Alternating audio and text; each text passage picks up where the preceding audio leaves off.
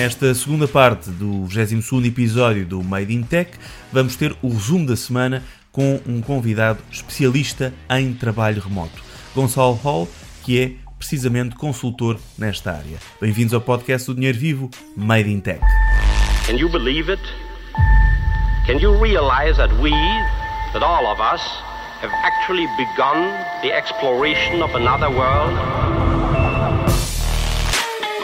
Olá, depois de termos tido uma primeira parte eh, esta semana, do episódio desta semana, a falar com Jason Silva sobre o futuro da humanidade na era tecnológica, o Jason Silva, eh, apresentador do National Geographic, futurista, um verdadeiro filósofo dos tempos modernos, temos agora o resumo da semana tecnológica. E escolhemos precisamente Gonçalo Hall, um especialista em trabalho remoto em Portugal na Europa, é o único português que consta da lista dos Remote Influencers 2021, uma lista aqui com o top 20 25 de empreendedores remotos que têm vindo a ajudar a abrir caminho para esta forma de trabalho mais flexível. É uma forma de trabalho que se expandiu de forma incrível durante a pandemia. Vamos falar um bocadinho com o Gonçalo Hall sobre isso. Ele neste momento está na Madeira, ele está uh, precisamente a ser consultor da Startup Madeira uh, e está a liderar o projeto Digital Nomads Madeira que pretende precisamente criar aqui a primeira vila do mundo para receber empreendedores digitais, uh, trazer, portanto, aqui nómadas digitais uh, de todo o mundo para trabalhar e conhecer o arquipélago e também está envolvido noutros projetos deste, desta área. Falámos com ele precisamente até antes da pandemia sobre esta área do trabalho remoto e trabalho flexível. Agora uh, voltamos a falar com ele já em plena pandemia em que a situação a nível global, a nível mundial mudou e a visão sobre o trabalho remoto também mudou. Uh, esta semana está a decorrer precisamente um evento que o Gonçalo Hall uh, ajudou a criar, que é o Nomadal Digital Summit, é a segunda edição, focada no tema da flexibilidade no trabalho. É um evento online que tem a duração de 3 dias, começou quinta-feira de abril, termina este sábado 10 de abril. E portanto pretendo aqui de facto também mostrar um bocadinho mais sobre este tema uh, daqueles que trabalham das 9 às 5, mostrar que pode haver uma maior flexibilidade no trabalho. Lembro apenas que, por exemplo, a semana passada tivemos no, no resumo da Semana Tecnológica Luís Charmento, uh, um verdadeiro especialista em inteligência artificial, uh, que passou pela Google e pela, um, e pela Amazon, uh, a fazer connosco o resumo da semana. Agora temos então Gonçalo Hall. Sem mais demoras, segue então a conversa. Olá Gonçalo, obrigado por teres junto aqui à nossa, ao nosso podcast, ao resumo da Semana Tecnológica. Olá, muito prazer. Obrigado pelo convite, antes de mais. Uh, obrigado por teres aceito. O, estás no, neste momento na Madeira, não é? No, no, no vosso projeto Digital Nomads Madeira Islands, uh, focado não só em portugueses, mas uh, no mundo a nível de talento estrangeiro. 100% é isso, do mundo. Aliás, temos muito poucos portugueses. Estou na Ponta do Sol, que é a Digital Nomad Village, ainda mais em específico, que é uma vila aqui no oeste da Ilha da Madeira, o sítio mais quentinho, como o nome indica. Hum. E numa pequena vila temos cá cerca de 120, 130 nómadas já. Portanto, assim, tomamos um bocadinho conta da vila para já. O, isto é um projeto relacionado, claro, com o Governo Regional da Madeira, uh, que, que, tem todo o interesse em ter estes talentos, esta, eh, normalmente pessoas novas, mas não só, não é? Uh, presentes na ilha, que, que vêm, contribuem, que gastam, fazem usufruto também da ilha, não é? É um bocadinho Exatamente. isso. E é muito importante que o facto de nós não, eu não estou a trabalhar com, com, com a parte do turismo, uh, o setor não é o turismo, o setor é exatamente a economia, uh, porque como, como o projeto foi apresentado, foi um projeto de impacto económico e muito de, de repopulação das vilas e de conseguirmos trazer coisas para fora das grandes cidades. Essa é uma projeto a nível pessoal e o Governo da Madeira aceitou este desafio de promovermos a Madeira, mas fazer fora do Funchal. O Funchal tem muita gente também, tem nómadas também, claro, mas o meu, o meu objetivo é criar comunidades fora daquilo que são os centros urbanos e claro que por várias razões, mas por uma questão de impacto económico, de impacto social, uh, o impacto económico aqui foi gigante, gigante, gigante. Apesar de estarmos numa pequena vila, 100 pessoas mudam completamente a economia de uma pequena vila, os restaurantes estavam vazios, agora estão cheios, os alojamentos estavam vazios, temos 100% de ocupação, temos o, temos o problema oposto, enquanto o resto do país está exatamente em contraciclo e bastante vazio. Nós conseguimos ter aqui quase um oásis uh, para quem teve a sorte de estar ou de ter um negócio aqui perto da Ponta do Sol. O, neste aspecto, o projeto, os nómadas digitais uh, tem-se falado muito, uh, não sendo uma coisa recente, tem-se falado muito nos últimos tempos.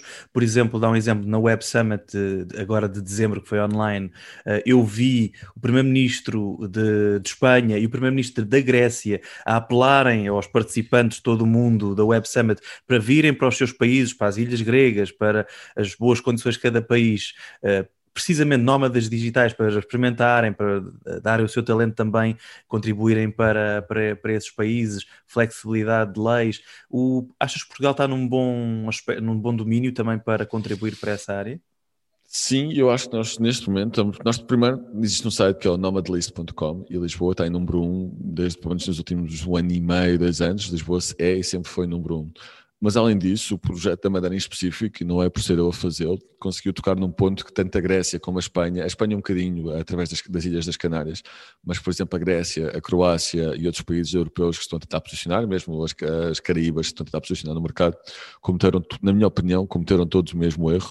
E eu acho que os nossos resultados uh, também parecem confirmar esse erro, que é, está tudo a dizer venham para cá, mas não está ninguém a criar comunidades. Uh, o que as pessoas não percebem é que os nómadas digitais em específico mexem-se entre sítios, mas também entre comunidades.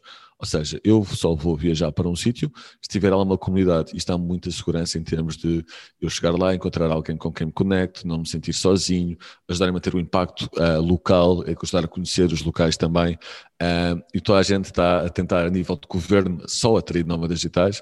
Mas imagina, se eu tentar ir para a Grécia, chego à Grécia e agora a Grécia é grande, vou para onde mesmo? Onde é que eu encontro claro. mais pessoas? Onde é que eu posso trabalhar? Onde é que eu tenho boa internet?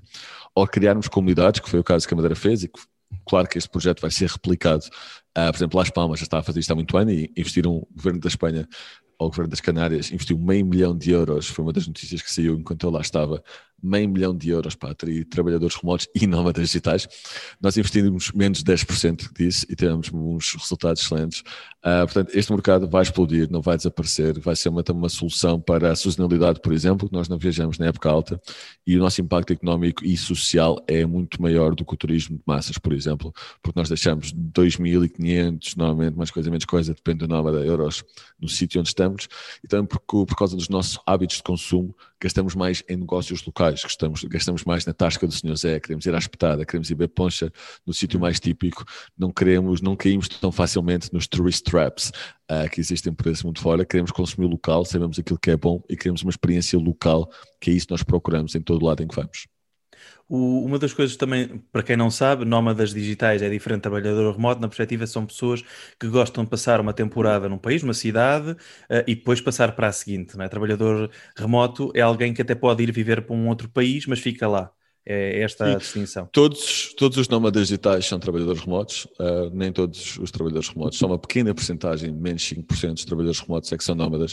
Nós viajamos por um período sustentado de tempo. Ou seja, aqui temos muitos trabalhadores remotos que escolheram a Madeira como o primeiro destino da sua vida como nómadas digitais, mas também há muita gente que tem agora, numa das notícias que eu gostava de partilhar também, exatamente cada vez mais empresas estão a deixar, estão a deixar que os seus colaboradores viajem dois, três, seis meses por ano. E estes não são nómadas a 100%, mas são pessoas que muito provavelmente na Europa vão fugir ao inverno e que vão escolher países mais quentes perto da Europa por causa das, das time zones.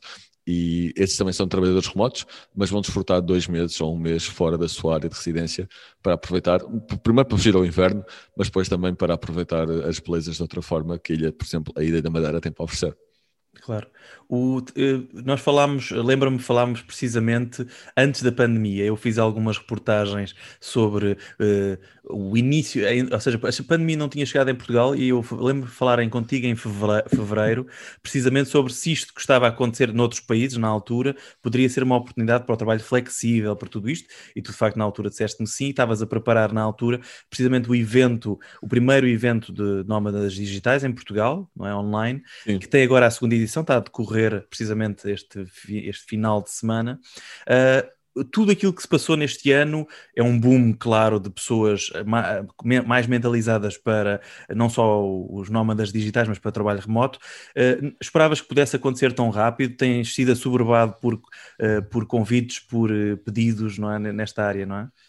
Um, sim, estou à espera que acontecesse rápido. Não estávamos à espera se calhar, do segundo confinamento, mas depois do primeiro senti que havia, que havia muita vontade e que as pessoas tinham gostado. Se calhar no segundo já houve um bocado de exaustão, porque é importante referir que aquilo que nós estamos a viver agora, em geral, não é trabalho remoto. Nós estamos num teletrabalho forçado. No trabalho remoto temos liberdade de sair de casa, que é uma coisa muito importante, uh, e temos liberdade de escolher de onde trabalhamos. Pode ser um café, pode ser um espaço de co-work, pode ser o Jerez, pode ser a Madeira, pode ser o Algarve, etc. Neste momento, uh, isto não é o caso, não é? Mas mesmo com a pandemia, mesmo seis meses já fechados em casa, mais de 60%, a maior parte das empresas uh, tem feito vários inquéritos internos e mais de 60% das, das, pessoas da empresa querem trabalhar remotamente. Muitas não querem fazer a tempo inteiro, meio traumatizadas com o que está a passar agora, acredito eu, hum. mas a verdade é que a verdade é que é um modelo que provou que faz sentido que, e por isso é que vemos tantas empresas a anunciar que vão implementar este, este modelo a longo termo, é um modelo que faz sentido. Do meu lado, sim, a primeira, a primeira vaga foi de 16 horas de trabalho por dia, só parar para dormir e pouco mais. Uh, e depois desde aí consegui ter mais estabilidade, mas tenho feito muitos projetos, desde conferências, consultoria, muita consultoria e também muita formação, que eu acho que é o que está a faltar nas empresas neste momento. Estamos a trabalhar remotamente com muito pouca qualidade, ainda com muita comunicação síncrona, com muitas chamadas, não é bem o que é o trabalho remoto com qualidade, mas mesmo assim, sim, nós sabíamos que se as empresas tentassem fechar os escritórios por um mês, isto era uma coisa que nós vimos muito nas conferências pré-pandemia, na Branding Remote, que é se as empresas fechassem por um mês, e vissem qual é, que, que iria acontecer, era muito provável que as empresas percebessem que não é, o mundo não ia acabar, iam encontrar as soluções. Felizmente ou infelizmente estamos a fazer isto há um ano, portanto as empresas já encontraram a maior parte das soluções, os empregados já se habituaram à liberdade, a não ter que estar no trânsito, etc. E o futuro é sem dúvida remoto. Não vou dizer que vai ser remoto a 100%, vamos passar por este modelo híbrido, que eu acho que é de longe muito mais desafiante do que o modelo 100% remoto. Acho que é. Hum Acho que as empresas não estão a perceber o desafio que é o modelo híbrido, mas acho que vão perceber no próximo ano, quando, quando tudo abrir. Mas a verdade é que este modelo não vai voltar atrás, não vamos voltar 100% de escritório e quem tentar voltar vai ter uma, uma sangria de talento uh, como nunca se viu antes, o que também é uma grande oportunidade para as outras empresas contratarem. Claro. Uh, Ou uma desmotivação, não é? Uma desmotivação de quem trabalha também pode ser aí um sim, lado sim, sim, sim. negativo. Vai ser bom. O, falávamos há pouco, o, tens recebido muitos contactos de municípios em Portugal para implementar uma coisa semelhante àquilo que a Madeira está a fazer, não é? Uma, uma espécie de corrida para, para haver estas comunidades uh, em municípios em Portugal. Sim, porque eu conheço poucos projetos que tenham tido tanto sucesso em tão pouco tempo e isto só foi possível maioritariamente, porque o governo está a trabalhar com o privado. Ou seja, eu, como privado, nunca, nunca conseguiria ter tanto sucesso em tão pouco tempo se não estivesse a trabalhar com o governo, porque eles abrem muitas portas, facilitam, têm contactos, etc. Por outro lado, quando os governos tentam fazer, e já dei aqui o caso da Grécia e da Croácia, normalmente falham porque falta muita parte da implementação. Eu acho que o governo tem excelentes ideias, falha sempre na parte da implementação.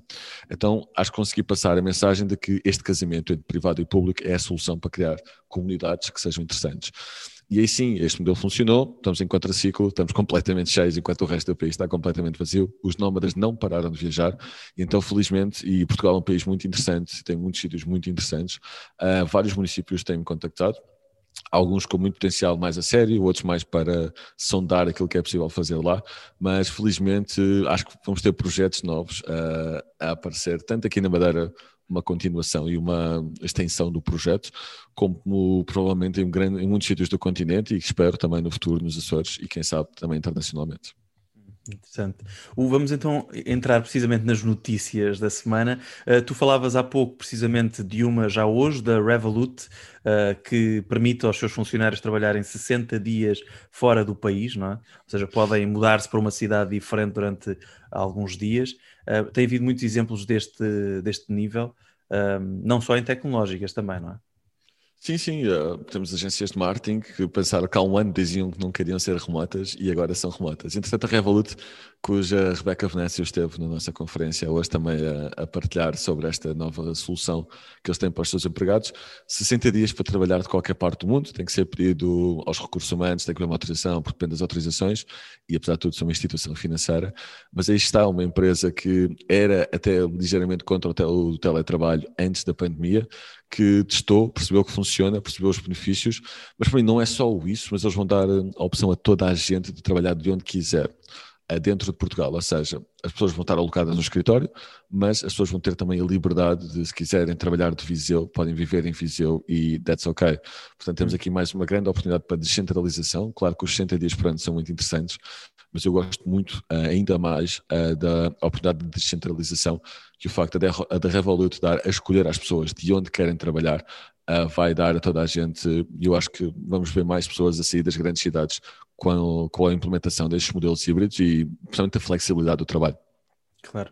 O, outra notícia interessante tem a ver com a OutSystems, não é? Que também, também desenvolveu novas, novas funcionalidades nessa área, não é? Sim, eu já estou a falar com o Altíssimo há dois anos, ou seja, eu, apesar de nunca ter trabalhado com eles, já estou a falar com eles e é uma empresa que eu tenho assistido e que tem uma, um departamento de pessoas muito interessante e muito, pensa muito à frente.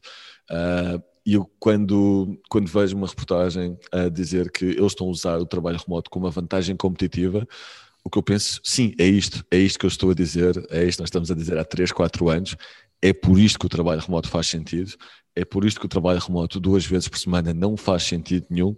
O que faz sentido é usar trabalho remoto como uma ferramenta estratégica para atrair o melhor talento. O talento nem sempre tem em Lisboa, o talento nem sempre quer vir para Lisboa ou para o Porto. Temos excelentes programadores em Aveiro que não querem vir morar para Lisboa e não há nenhuma razão para eles virem morar para Lisboa. OutSystems já percebeu isso e agora vai começar a contratar, ou já está a contratar 100% remoto uh, em todo o país. Eu acho que é uma excelente novidade para toda a gente. Primeiro porque a Systems é uma empresa gigante, que eu sou muito fã deles e do trabalho que eles têm feito, uh, tem um impacto enorme e eu acho que vão ser o exemplo para muitas outras empresas uh, e espero que mais empresas abracem esta oportunidade de contratar talento em todo o país e que o impacto social e na distribuição da população seja tão grande como eu espero que vá ser. Hum. O, outra, outra notícia, por acaso a Farfetch acho que também tem algo do género, dois unicórnios portugueses uh, e a própria Fidzai também, por acaso, lá está, os unicórnios portugueses, a área tecnológica aqui é muito à frente do ponto de vista de trabalho remoto, o que é também curioso. O, outra coisa que eu queria destacar, e aqui entrando mais em notícias mais tecnológicas, esta semana começou com uma entrevista muito interessante do Tim Cook, o CEO da Apple, um, à Kara Swisher, a jornalista norte-americana cobre muita área tecnológica, em que ele, por acaso, não falou de trabalho, uh, trabalho remoto, embora a Apple também o esteja a fazer, mas falou no, no na privacidade, na, na foco da, da, Apple na privacidade e criticou o Facebook por estar a querer retaliar contra a Apple por não, não querer manter o que eles chamam de opt-in, que é a possibilidade das pessoas uh, escolherem o que é que querem partilhar com o Facebook. Uh, o Facebook não, não quer que essa opção seja assim tão visível, a Apple com o novo sistema operativo quer, portanto ele criticou um bocadinho aí um, um, o, o, Facebook. Mas o que eu achei curioso, e aí tu se calhar, até, podes, até podes ter uma opinião sobre o assunto, ele está muito focado, não só falou no facto da Apple estar a preparar um carro, pelo visto vem um carro elétrico, eventualmente com funcionalidades autónomas da Apple, garantidamente, mas também, isso é para já, são óculos de realidade aumentada, em princípio, tudo indica a Apple não só tem ferramentas no iPhone de realidade aumentada, mas terá óculos de realidade aumentada, o que pode aqui abrir até para o trabalho remoto, até para reuniões mais simpáticas do que por Zoom ou Teams, de uma forma mais presencial, pode ser aqui um desbloqueador interessante nesta área, não é?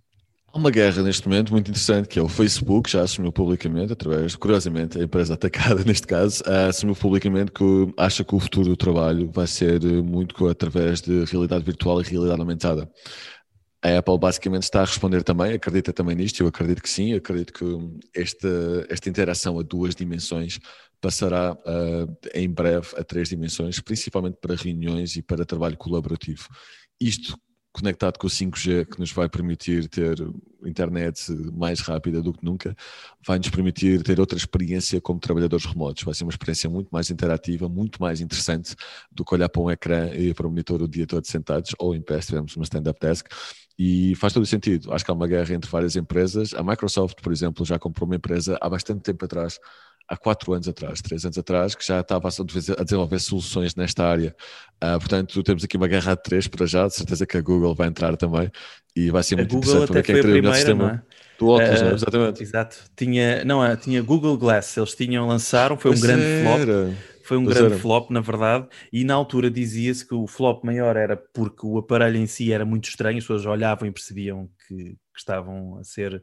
Tinha, alguém tinha aquele aparelho, tinha uma câmara, o que havia pessoas sentiam-se logo incomodadas, houve cafés que proibiam pessoas com, com aqueles óculos realidade aumentada de, de entrar porque sabiam que tinham câmaras e tinham medo de estar a ser filmadas, portanto logo aí houve esse problema e também havia muitas distrações para as pessoas, tinham os óculos, estavam sempre a ser interrompidas, em vez de ser no telefone, era mesmo na no campo de visão e portanto havia essa dificuldade.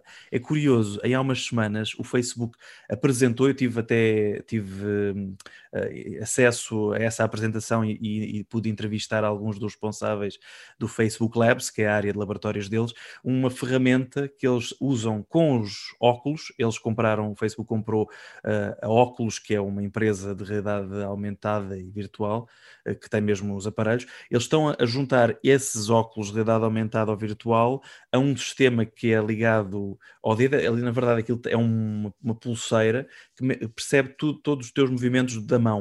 E, portanto, tu consegues fazer scroll, consegues atuar com aquilo que estás a ver nos teus óculos de aumentada através do que mexes na mão. Eu achei curioso, aquilo é um protótipo ainda, não, não sabe se vai ser lançado, mas achei curioso, por acaso, essa, essa inovação. E como estavas a dizer, de facto, há aqui uma rivalidade impressionante que eu acho que este ano pode ser mesmo desbloqueada. Sim, não, não fazem muito barulho, mas estão todos a atacar o mesmo mercado. Ah, e temos também, atenção, o Facebook está a atacar com muita força o mercado de business através do Workplace by Facebook. Descobri agora, Uhum. não sabia. Eles antes tinham workplace.facebook.com, mas agora já têm mesmo o workplace.com. Ah, já adquiriram esse domínio. Portanto, uma grande aposta do Facebook é exatamente o mercado B2B, estas ferramentas de comunicação, querem fazer parte da guerra entre o Microsoft Teams, entre o Slack, e estão-se a posicionar para isso na minha opinião, e já dei esta opinião aos responsáveis para o Workplace, não estão lá, está muito demasiado parecido com o Facebook, funciona muito bem ainda como employer branding, ou seja, como uma ferramenta social, como ferramenta de trabalho, na minha opinião, ainda não está lá, mas ao Facebook tem recursos ilimitados e conseguem, com o tempo, vão se afastar mais do modelo do Facebook e acredito que com o tempo possam construir uma ferramenta que poderá rivalizar com o Microsoft Teams, por exemplo, e até com o próprio Slack. O, a nível de ferramentas, aproveito para te perguntar sobre isso. Uh, é uma das coisas que se calhar mais se tem falado nos últimos tempos, que são as ferramentas colaborativas. Eu pessoalmente, uh, por exemplo, nós na, na, nossa empresa, na nossa redação, temos o Teams, portanto é gratuito, totalmente liberto, mas usamos o Teams para algumas coisas, por exemplo, videochamadas, mas usamos o Slack, curiosamente, para a colaboração. Uh, e eu acho que o Slack tem aqui vantagens visuais uh, a nível de colaboração. O que é que a nível de ferramentas, o que é que tu achas uh, delas? Sabendo que há a Zoom, há várias, não é? Antes de mais, sou contra aquilo que vocês fazem. Eu acho que devíamos selecionar uma ferramenta central, porque opa, nós fizemos agora um inquérito dentro do Remote Portugal para perceber exatamente aquilo que se passava no mercado e mais, acho que foi mais de 60% de pessoas, não, não tenho certeza dos números exatos, disse que usava o WhatsApp como ferramenta de colaboração uh, e ferramenta de comunicação. Ora bem, o WhatsApp é uma ferramenta de comunicação pessoal, o que vai levar a que sejamos interrompidos constantemente, problemas de saúde mental, etc, etc, etc. Uh, o que me assustou um bocadinho. Em segundo lugar estava o Teams. Eu trabalho, vários dos meus clientes utilizam o Teams. Eu acho que devemos escolher uma ferramenta. O Teams foi provavelmente a ferramenta que mais melhorou no último ano. Eles eram Concordo. muito maus, eles eram muito maus há um É ano verdade. atrás, peço, peço desculpa à Microsoft, mas eram mesmo muito maus, era péssimo, e chegaram ao final do ano com uma ferramenta muito interessante. Eu acho que ainda tem que desenvolver mais a parte da documentação dentro do seu Microsoft, que ainda é um bocadinho pesado, mas em termos de comunicação, o Teams está muito bom. Pessoalmente, gosto muito do Slack e gosto muito. Acho que o Slack, lá está, é bom, tem os canais, tem as integrações todas, conseguimos fazer eh, desde polls a fazer questionários, conseguimos fazer coisas muito interessantes com o Slack, em termos de employer happiness, de medir como é que está a empresa, etc. Gosto muito. A ferramenta que eu mais pedi, no entanto, eu acho que comunicação estamos mais ou menos tratados, vai ser difícil alguém aparecer. Havia uma ferramenta que faltava há dois anos atrás e que apareceu e e explodiu com o mercado, que é uma ferramenta de documentação. A documentação é a parte mais importante do trabalho remoto, não é a comunicação, curiosamente. Quanto mais documentação tivermos, menos temos que comunicar, menos reuniões temos, menos interrupções temos.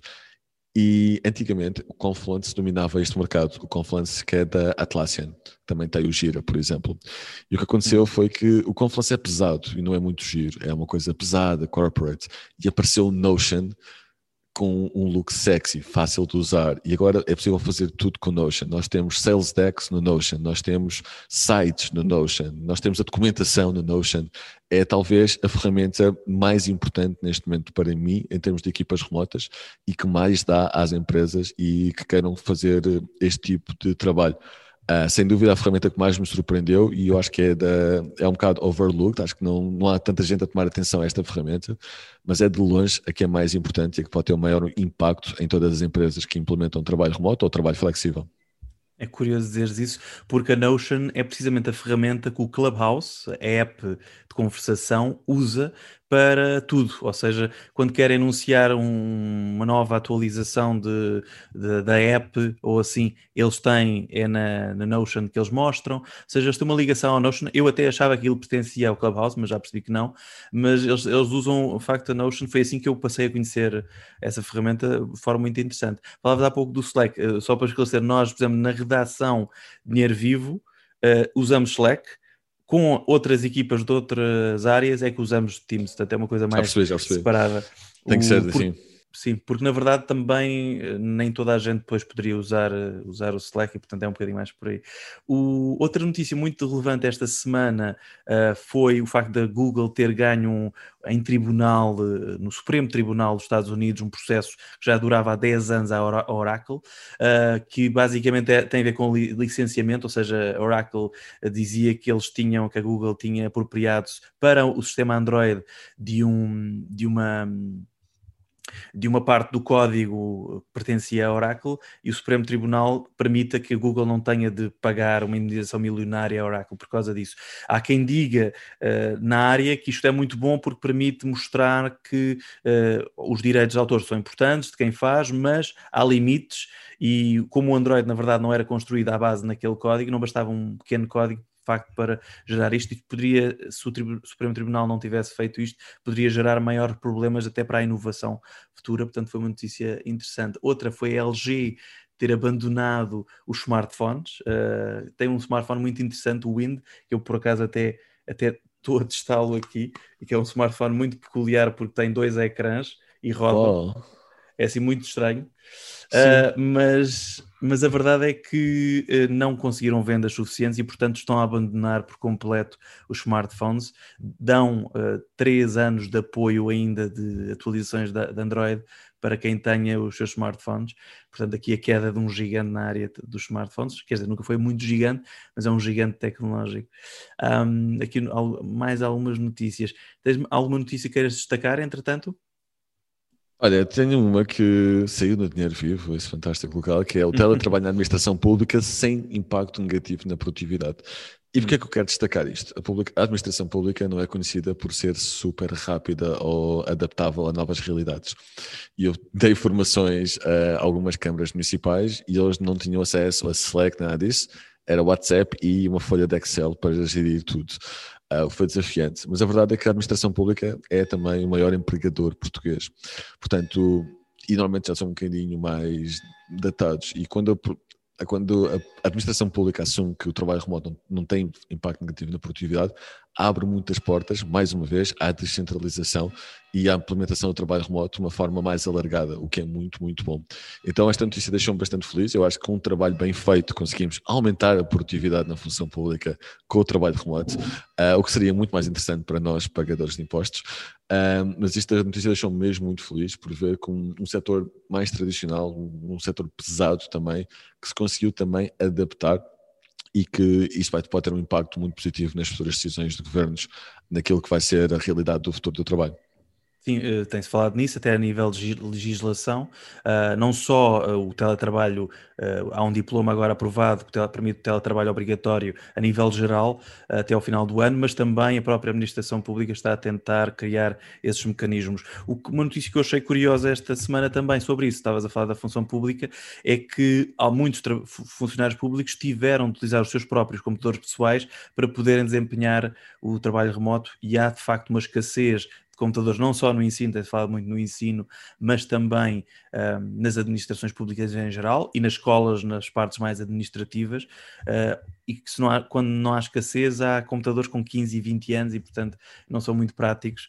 Uh, portanto, Portugal vai ter de atravessar aqui um período de remodelação a nível de, também de computadores na administração pública, que será muito relevante e cara, mas também é uma, uma área interessante. O, queria destacar aqui também uma, uma, notícia que eu, que eu achei bastante interessante que surgiu já hoje.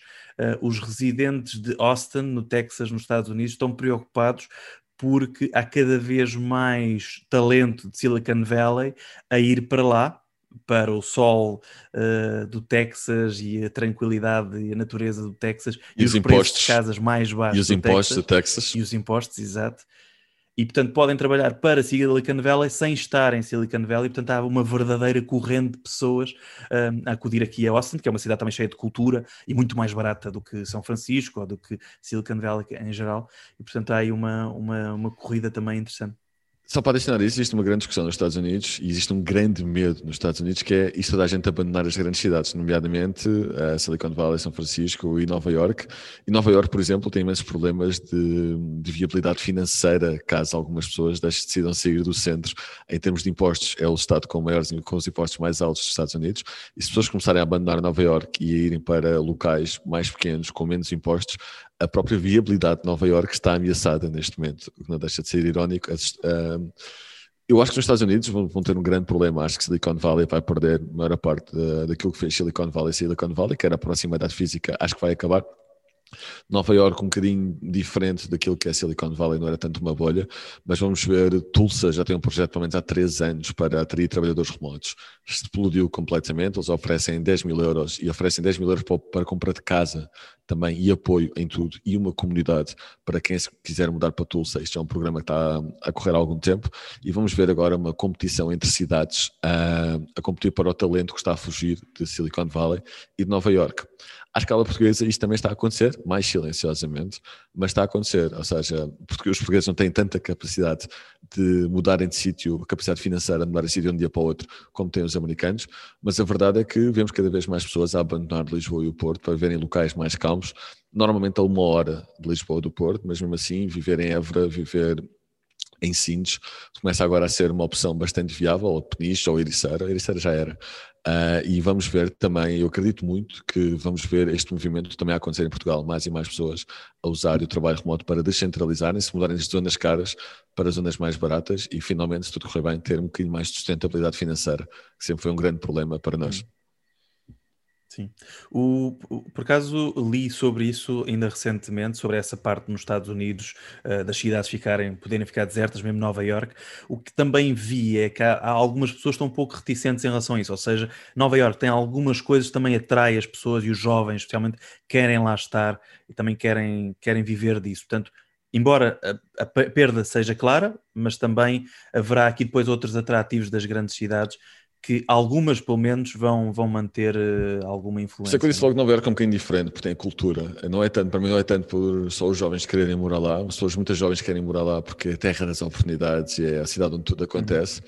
Mas acima de tudo, eu acho que as pessoas querem, mesmo assim, querem estar a uma hora de, de uma cidade, exatamente pela parte da cultura. Acho que as cidades, tudo correr bem, vão se tornar grandes centros culturais e, e não estou a dizer que o dinheiro vai, não estou a dizer que as cidades vão ficar desertas, apesar de algumas, se calhar, vai acontecer, como aconteceu com Detroit, quando, quando o mercado mudou completamente. Algumas poderão ficar mais desertas. Nova York é muito forte culturalmente e vai sempre ser um hub. Se calhar vai ser um hub para menos trabalhadores remotos e um hub mais criativo, mais cultural, mas mesmo assim um hub. Mas se calhar os trabalhadores tecnológicos vão preferir pagar rendas mais baratas uh, noutro sítio com a mesma qualidade de vida ou com mais qualidade de vida e consegue estar a uma hora, duas horas de Nova York e ter uma qualidade de vida muito acima daquilo que tens se vives no centro de Nova York. Claro, muito melhor, não é? Uh, por acaso, hoje uh, entrevistamos esta semana para o podcast Jason Silva, que é um tipo que é apresentador do National Geographic, futurista, uh, e ele, ele curiosamente vive em Nova York, mas está upstate, portanto a 200 km de Nova York, na casa, junto à natureza com a mãe e está lá a trabalhar, a fazer conferências na casa que é da mãe, numa situação mais natureza e menos cidade, por acaso, agora também durante a pandemia, e está a adorar, por acaso, achei curioso essa, essa conversa com ele. Ele mandou-me mensagem esta semana, por acaso, uh, e eu acho que ele está muito interessado em Portugal e está muito interessado na Madeira. Ele falou-me falou nisso também. Aliás, depois do podcast terminar, da conversa terminar, ele, ele disse-me: hei de, mandar, hei de, falar contigo porque estou a pensar em, em Portugal com intuitos mais uh, exploratórios. Uh, ele que ele não quis revelar, curiosamente, no podcast.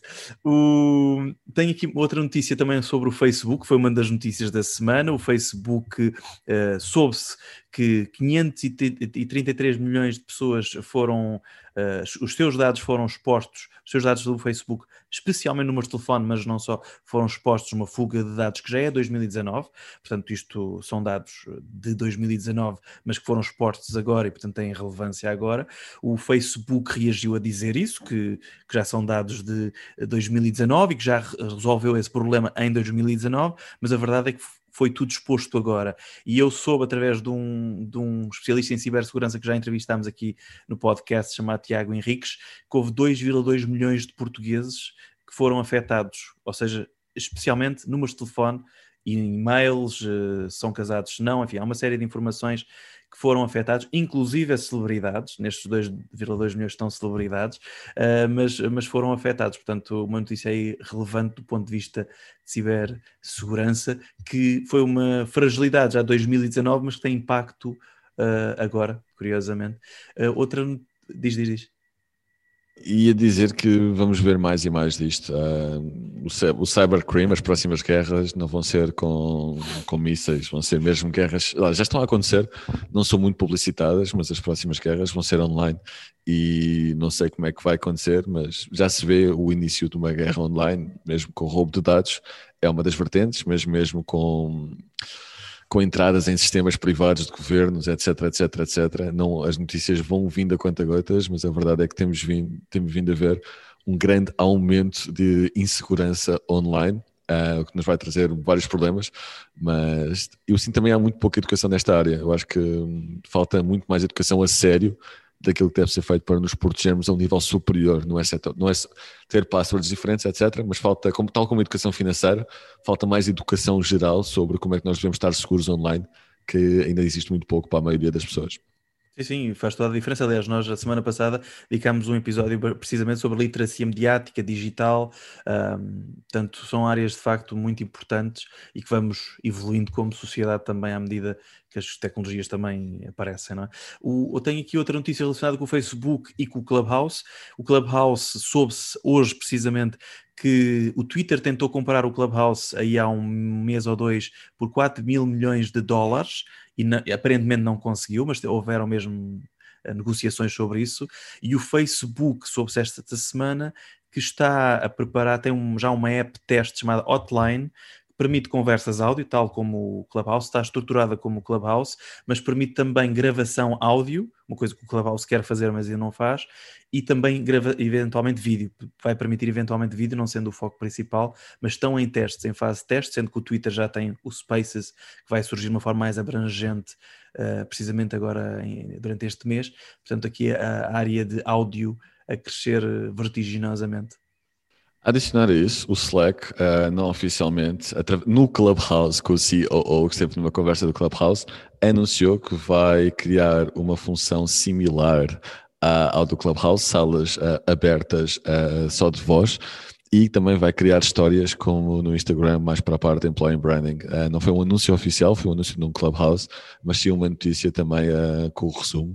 E um, grandes mudanças para o Slack, que vocês também estão atentos e que percebem como é que as pessoas preferem comunicar e que querem implementar isso dentro do. Isto, curiosamente, foi numa conversa com o Matt Mullenberg da, da Automatic, e ele ficou muito animado também, porque ele, ele começou logo a criticar, a dizer que temos que ter mais comunicação assíncrona, e toda a gente ficou bastante feliz com esse novo update do Slack, que está decididamente também ligado com o facto da Salesforce ter entrado e com muito dinheiro, e a parte da inovação uh, é potenciada quando existe mais dinheiro disponível para testar e para inventar. Portanto, notícia muito interessante para quem utiliza Slack também.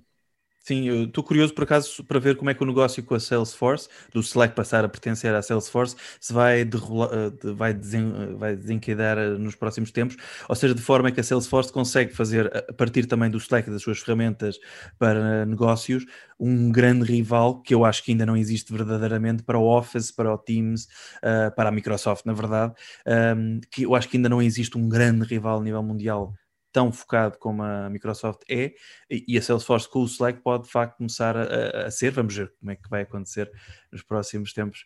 O, tenho aqui outra, outro registro de uma notícia que eu acho que é bastante importante, que é os Estados Unidos têm um plano para taxar as suas multinacionais, uh, isso vai ser, vai, deve mesmo avançar de 21% para 28% nos Estados Unidos, mas para evitar que os gigantes tecnológicos fujam para outros países, uh, eles querem criar um imposto mínimo global a nível mundial, eventualmente 21%, e estão a tentar convencer não só os G20, mas também 135 países para que eh, ao, ao estarem a aumentar os impostos dos seus gigantes tecnológicos, não só, gigantes empresas multinacionais, não ser fácil elas saírem. Que o passo principal será elas saírem do país, mas para ser mais difícil delas saírem, uh, estão a criar esse mecanismo. Uh, sendo que, por exemplo, países como a Irlanda, que ganha, beneficia imenso ter lá as multinacionais uh, com a sede lá por terem grandes benefícios fiscais, podem ser prejudicados se isto for para a frente. Eu acho que vai ser difícil, porque a competição é muita. Eu, mesmo dentro do. E é, é irónico ser os Estados Unidos, os próprios Estados Unidos, a fazerem isso, quando internamente, nos 50 Estados, existem guerras e empresas que se mudam de um, de um Estado para o outro a cada três anos para te pagarem menos impostos. Uh, gosto muito de ironia, mas acho que vai ser difícil porque é uma vantagem competitiva de muitos países. Por exemplo, não só impostos básicos, mas facilidade, a Estónia com os 20%, mas depois temos países como, penso que é a Bulgária, 10% flat rate, a Geórgia está a competir também. E nem todos fazem parte da União Europeia, vai ser muito difícil os Estados Unidos convencer, conseguirem convencer estes países a perderem uma vantagem competitiva com o qual conseguem atrair empresas que não conseguiriam atrair de outra forma. Eu percebo a parte da Irlanda, a Irlanda conseguiu muitos trabalhos a ser, por causa disso e vai ser um, um problema agora descentralizá-los lá, uh, mas acho que vai ser, percebo a ideia, 21% é demasiado alto para 30% dos países que estão a competir por este mercado, portanto vai ser muito interessante ver se conseguem com o poder militar e com as suas possíveis ameaças no background conseguir realmente mudar alguma coisa. O, pelo percebi, os 21% são, uh, é o plano, era o objetivo, mas eu acho que eles próprios estão disponíveis para baixar. Isto a nível global, a nível interno é diferente. Uh, se, mesmo que baixem, ou seja, depois depende do que é que vale a pena para empresas, por exemplo, norte-americanas, de saírem ou não, não é? Pode, pode valer, pode não valer, mas a ideia deles também é que é limitar os países fiscais, é limitar um bocadinho essa, essa área. Um, tenho aqui mais algumas notícias. Uh, uma é que o, o, exército francês está a testar um robô, naqueles robôs cães da Boston Dynamics, em situações de combate. Uh, os, os, robôs da Boston Dynamics estão sempre a, a surgir nas notícias. Uh, outro é que a Google tem um novo, um novo, uma espécie de brincadeira de realidade aumentada que permite fingir que fazemos um buraco no, para o interior da Terra. Também achei curiosa essa notícia. E outro tem a ver com o Neuralink, uh, o, a empresa que pertence ao Elon Musk e que está a tentar criar chips para, para colocar no cérebro, inicialmente para favorecer pessoas que têm ciências mentais, têm alguns problemas mesmo, mas para o futuro pode ser para mais coisas além disso. Uh, mas o cofundador da Neuralink, neste caso chama-se Max Odak, diz que no futuro ele acha que vão conseguir construir um, um parque jurássico real, portanto com dinossauros geneticamente produzidos. Fala-se muito na edição uh, do genoma humano, na edição até de, de humanos, agora uma espécie de tornar o Parque Jurássico real uh, pode, pode ser interessante do ponto de vista também, ou perigoso, como vimos pelo Parque Jurássico, bastante perigoso. Portanto, uma notícia interessante. Então, essa visão, diz, diz, diz. desculpa, essa visão vai muito de acordo com aquilo que o Yuval Noah Harari fala no Homo Deus, uh, que é exatamente o homem está-se a tornar Deus, aquilo que nós vimos como uma entidade divina, através desse projeto do Elon Musk e muitos outros, uh, desde crescer membros, uh, mudanças genéticas, etc., daqui a 20, 30 anos nós podemos fabricar basicamente os humanos que quisermos. Uh, e depois coloca isso várias questões acerca do futuro da humanidade, uh, que vai ser um desenvolvimento interessante. Uh, vai ser muito interessante, mas a visão, para quem não leu, o Homo Deus, do segundo livro do Harari, é muito, muito interessante e aborda muito esta parte, como é que o homem tornando-se Deus, como é que isso vai impactar toda a humanidade. ele hoje, estavas a falar dele, ele hoje, o filósofo, historiador israelita, ele hoje não, é esta semana de uma entrevista, curiosamente também à Kara Swisher, um, que, que foi publicada no YouTube, e que onde ele fala precisamente nisso, fala nos seres sintéticos que podem decidir por nós no futuro, ele, ele mete o espectro para daqui a 100 anos, um, e fala também no facto de o, cada vez mais será inteligente e, e, e, lógico não ser o ser humano a decidir certas coisas, porque a inteligência artificial, eventualmente até seres sintéticos, podem, porque terão melhores cérebros para isso, decidir de uma forma mais eficaz e mais eficiente uh, para o bem de todos. Claro que isto depois ele fala nos perigos que isto pode ter de forma flagrante, uh, mas, mas a verdade é que é uma, uma perspectiva interessante que também abordei ligeiramente com o Jason Silva no, na primeira parte do podcast. Adoro. Sim, acho que vamos ter essa discussão pós-pandemia, essa discussão vai aparecer mais e mais vezes nos próximos cinco anos. Sim, sim, até porque eh, este, este lado de tecnologia ligada à biologia está cada vez mais desenvolvida uh, e, portanto, é uma área interessante. Precisamente também em tecnologia, mas mais espacial, um, o, a rover da NASA Perseverance continua em Marte e estima, acho que será em princípio este fim de semana, será dia 11, que é o dia em que se espera que o helicóptero, o pequeno helicóptero Ingenuity, que já está também fora da própria rover, possa voar em Marte. Será o primeiro uh, objeto voador tripulado por humanos a voar num outro planeta, neste caso Marte, e portanto poderão também trazer aí imagens interessantes um, de uma forma curiosa. O, esta semana também falou-se muito do, da SpaceX em Portugal, o Starlink, o sistema de internet por satélites, uh, passou a estar oficialmente disponível, já estava, mas agora passou a estar oficialmente disponível, já há preços, inclusive, já podemos pôr no site de Starlink a nossa morada e ver qual é o preço para comprar o equipamento e depois ter acesso à internet. Isto pode ser relevante para quem vive em zonas remotas. Uh, eu tive a ver os preços, são cerca de 99 euros por mês uh, o pacote de subscrição e depois tem um valor uh, para comprar o aparelho que precisamos ter, que ainda é voltado. Mas pronto, são preços muito avultados, mas quem vive em zonas muito remotas sem acesso à internet pode fazer sentido, não é?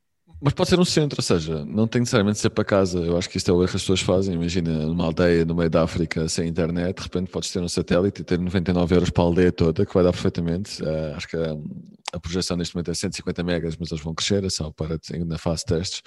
Uh, mas de repente, zonas remotas torna-se muito interessante. Mas para mim, acho que a parte do desenvolvimento em África pode explodir e tal como eles passaram a parte de fibra e foram diretamente para o mobile, eu acho que eles vão passar diretamente para os satélites agora e vão passar a parte por fibra ótica no, nos países, vai passar diretamente para o Starlink. Estou muito curioso para perceber como é que os Estados e como é que as empresas mais protegidas pelos Estados, que são grandes empresas uh, que faturam bilhões, vão reagir uh, contra este ataque às suas às suas finanças dentro de grandes empresas. Eu acho que vai ser muito interessante ver se o Estado não vai tentar proteger uh, estas três, quatro empresas privadas que cada país tem nas telecomunicações.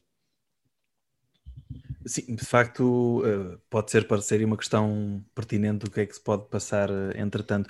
Um, o, a, a, verdade é que também é possível que os preços baixem, porque à medida que haja mais clientes nestas áreas, um, os preços devem, devem baixar, também é essa a expectativa que, que existe. Um, tinha aqui registro ainda para uh, o, uma, uma espécie de gosma de hidrogênio que isto até é uma notícia do Economist que indica que isto até foi uma descoberta do Instituto de Fraunhofer, da empresa Fraunhofer, que até tem uma sucursal em Portugal e que eh, criou uma espécie de gosma de hidrogênio que pode ser muito mais conveniente do que o combustível de hidrogênio para carros, para enfim, todo tipo de locomoção, um, pode ser aqui uma, uma descoberta relevante. Um, e também, do ponto de vista da mobilidade, uh, a General Motors uh, apresentou o seu uh, Hummer elétrico, vão ter um Hummer elétrico de 830 cavalos e mais de 400 km de autonomia, uh, chama o Super Truck.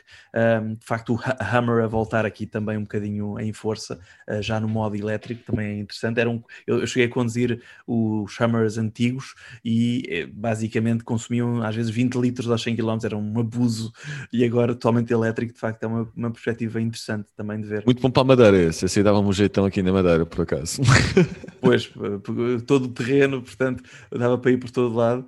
Um, também registrei aqui, do ponto de vista também aqui de produto, a Lenovo apresentou esta semana os seus novos Legion Phone Dual 2, portanto, o telefone gaming que tem duas ventoinhas e, e que é só superlativos, uh, uma bateria enorme, câmaras também muito peculiares e, claro, ferramentas, eh, pequenos dispositivos para jogar de forma muito curiosa. Uh, e o MacBook uh, e o, a produção de MacBooks e de iPads pode estar com problemas por causa de, de, dos problemas de chips que existem a nível mundial. Tem-se falado muito nisso, nós já falámos muito nisso. Esta semana vi uma reportagem muito interessante do Financial Times sobre uma empresa que é TSMC, que é o maior gigante de chips, que é de Taiwan, e que basicamente boa parte da produção de chips está dependente desta empresa, e a própria Intel está a tentar que esta empresa de Taiwan produza, faça fábricas nos Estados Unidos para produzir os chips da Intel, porque eles têm um know-how para produção, não só de patentes, mas depois produção mesmo dos chips, que é uma coisa quase inédita a nível mundial. Portanto, estamos, a guerra dos chips. Estamos a sempre assim em Portugal também. Eu acho que faz sentido tentar trazê-los para Portugal porque já temos, temos o silício, não é? Disto temos muito silício cá em sim, Portugal. Uh, portanto, se calhar juntamos tudo aqui, juntamos o todo agradável, uma fábrica ali na zona de Viseu e tratamos tudo aqui. Era giro, mas eu acho impossível porque pela questão do investimento, são investimentos brutais. Uh, Fala-se cada fábrica às vezes de mil milhões de, de euros, ainda agora no, a Alemanha tem umas quantas, uh, está a tentar criar umas quantas dentro dessa área e, portanto, são investimentos muito grandes. Acho, acho difícil conseguirmos por isso mesmo. O, tinha aqui, registrei aqui também uma, uma coisa peculiar, tem a ver com Helsinki, e tu és capaz de gostar deste tema. Helsinki está a criar o que eles chamam um, uma, uma caixa, uh, o que eles chamam de caixa, uma caixa que contém a cidade de Helsínquia, e estão a promover uma espécie de concurso online para talentos estrangeiros que queiram ir viver e trabalhar para Helsínquia, uh, podem ganhar, podem se candidatar a ganhar esta caixa, que tem várias coisas da, da cidade, um, e portanto, quem tem interesse em poder eventualmente trabalhar de, lá, eles fornecem uma série de, de, ferramentas que lhes pode ajudar ou convencer até a ir trabalhar para Helsínquia. Achei uma estratégia de marketing muito bem conseguida uh, para atrair talentos, tanto nas áreas tecnológicas, mas não só. Acho muito interessante. Acho que vamos ver agora uma guerra de talentos. Uh, principalmente nos Estados Unidos já existe, mas na Europa, porque lá está os alemães, exemplo, dando bom caso dos alemães, os alemães estão muito mais felizes aqui na Madeira do que estavam na Alemanha e muito mais felizes em Portugal do que estavam na Alemanha. Uh, e agora que podem trabalhar remotamente, não sei até que ponto é que não vai haver uma fuga também de, do norte para o sul, o que para nós que estamos no sul seria muito interessante, uh, mas não sei se a Alemanha e os países do norte iriam achar assim tanta piada. Mas vamos ver aí muita guerra para atrair talento. As Canárias querem atrair não só nómadas, mas como trabalhadores remotos. Portugal quer, não nada oficial, acho que falta uma estratégia mais a sério em Portugal para atrair trabalhadores remotos uh, de todo o mundo, principalmente para fora de Lisboa, descentralizar gente, por favor. Madeira, Açores, uh, Alentejo, uma estratégia com trabalhadores remotos para o Alentejo, acho que seria absolutamente incrível e teria um impacto muito grande em todas as vilas e pequenas cidades que foram abandonadas. Portugal está a dormir um bocadinho nesta parte de estratégia para nómadas e para trabalhadores remotos. Uh, portanto, tem um bom exemplo daquilo que Portugal, onde Portugal pode olhar para, para usarmos como inspiração para fazermos o nosso próprio projeto. Temos tudo, temos melhor clima do que a Finlândia, de certeza.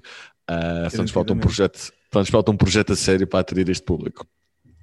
O, estavas a dizer isso, curiosamente, a Leonesa, que é o, um conjunto de, de empresas que, que assim, perto do Porto, que, onde tem, tinha a Farfetch, tinha várias empresas portuguesas, mas o grupo Leonesa está a pedir ao governo para repensar a escolha de Lisboa para a Europa Startup Aliança das Nações, portanto, um novo por, por Portugal estar com a presidência uh, da, da Comissão Europeia agora, nesta altura, pode escolher algumas localizações, neste caso da Startup Aliança das Nações, e portanto eles pedem que precisamente o Porto ou outras áreas que não Lisboa sejam consideradas, lá está, para descentralizar e a nível tecnológico o Porto também está muito bem fornecido, não é? Portanto, aí Incrível.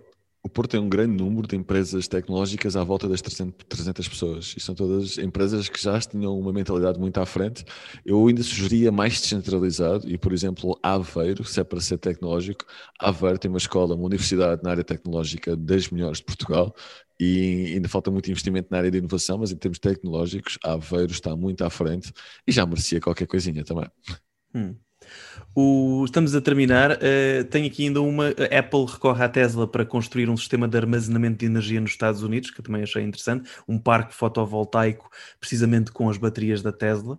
Uh, portanto, aí para fornecer também aqui energia uh, solar. O, e pronto, a nível de notícias, é isso que eu tenho. Eu pedi-te agora, se tiveres previsões para o futuro, pode ser mesmo na área de trabalho remoto e tudo, que previsões é que tens? Que previsões é que queres destacar?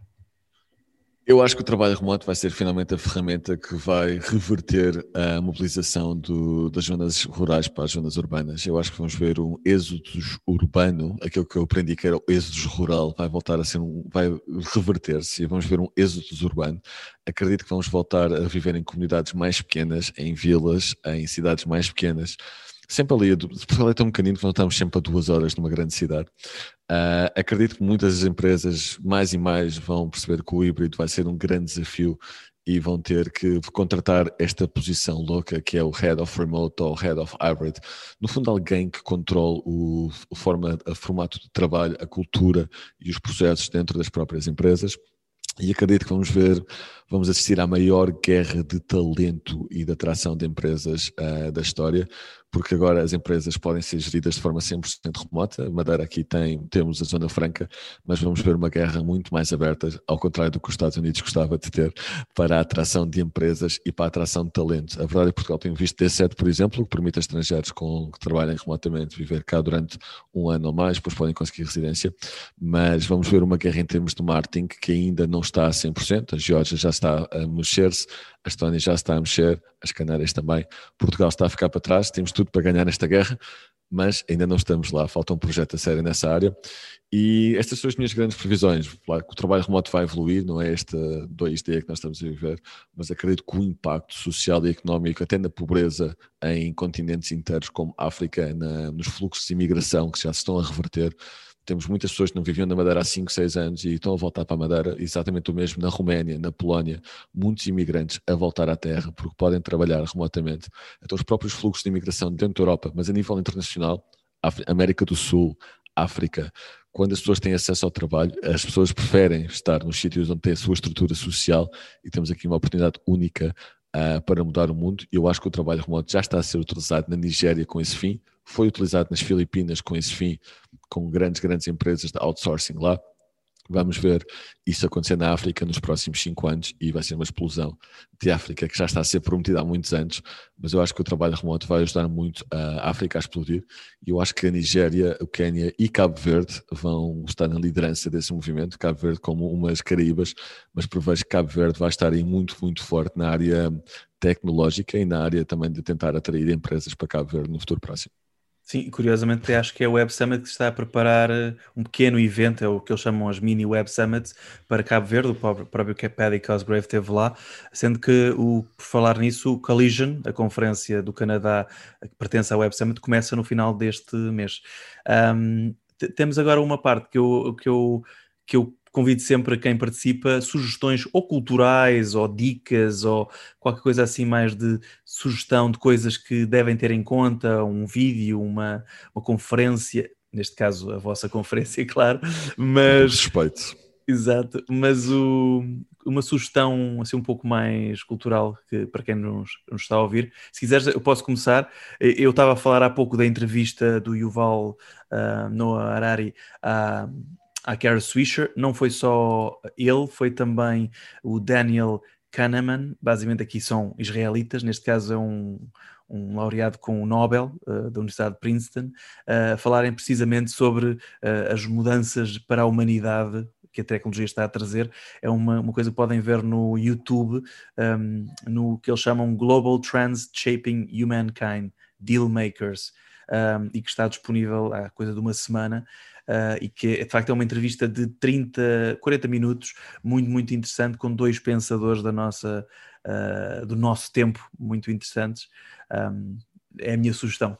E tu? A minha, a minha, sugestão já saiu há, penso que há duas semanas, mas é talvez o melhor podcast que ouvi nos últimos três anos, que é a entrevista do Tim Ferriss ao Vitalik Buterin, o criador da Ethereum e muitas outras empresas. Uh, é talvez a melhor entrevista acerca do futuro e o Vitalik tem um, um recorde de acertar em muitas coisas, incluindo os efeitos que a pandemia ia ter uh, na nossa vida e é talvez a entrevista mais interessante que eu ouvi nos últimos três anos e eu ouço muita coisa de muita gente, portanto se procurarem Vitalik Buterin, Tim Ferriss uh, não é 30 minutos, são 3, 4 horas, é um programa de fim de semana, mas tirem notas, pensem, e dá muito que pensar acerca do futuro, acerca da novidade, acerca do futuro do trabalho, claro, Bitcoin, Ethereum, etc. Uh, até a própria life, um, expansão de vida, eles abordam muita coisa nestas quatro horas, como quase todas as conversas interessantes com o Tim Ferriss, portanto não posso sugerir o suficiente. Uh, foi daqueles podcasts que deixam-te com a mente em um rebuliço e que ficas a pensar, uau, como é que eu não vi isto antes? É mesmo muito, muito bom. Faz sentido. Eu vou, vou, vou, vou espreitar. O, por acaso, nesse domínio, uma forma muito mais curta, o, eu estava a falar há pouco, o Tim Cook deu uma entrevista esta semana, sendo muito uma coisa muito mais curta, é o, é o podcast Sway, da Kara Swisher.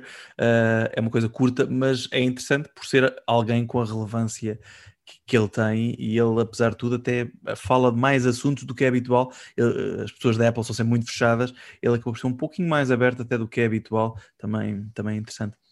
Uh, obrigado, Gonçalo, pela tua participação. Espero que tenhas gostado. Adorei, obrigado, vai ser um prazer. E além de ter adorado, vou começar a ouvir muito mais, porque acho que temos aqui uma quantidade enorme de informação num, num período muito curto. Portanto, parabéns também por este formato, está muito interessante. João. Obrigado, obrigado. Um abraço e até à próxima. Um abraço a todos, obrigado. E pronto, por esta semana está feito. Aproveito só para dar uma notícia que, à altura da conversa que tivemos com o Gonçalo Hall, foi ao final do dia desta quinta-feira, ainda não tinha surgido. Elon Musk, este 9 de abril, esta sexta-feira, 9 de abril, anunciou no seu Twitter, claro, uma coisa que falámos uh, já com Jason Silva na primeira parte deste podcast e também com Gonçalo Hall.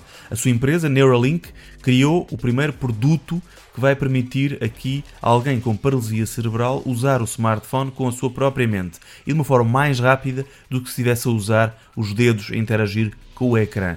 Uh, são verdadeiramente os primeiros passos na junção entre consciência humana e inteligência artificial, assim mesmo o diz Elon Musk. Portanto, temos temas muito interessantes a surgir aqui também esta semana no mundo da inteligência artificial e de junção com o cérebro humano. Por esta semana é tudo. Já sabe, este podcast foi criado por mim, João Tomé, e editado por Luís Stoffel. Se gostou do que ouviu, siga-nos nas principais plataformas de podcast. Até ao próximo episódio de Made in Tech, do Dinheiro Vivo.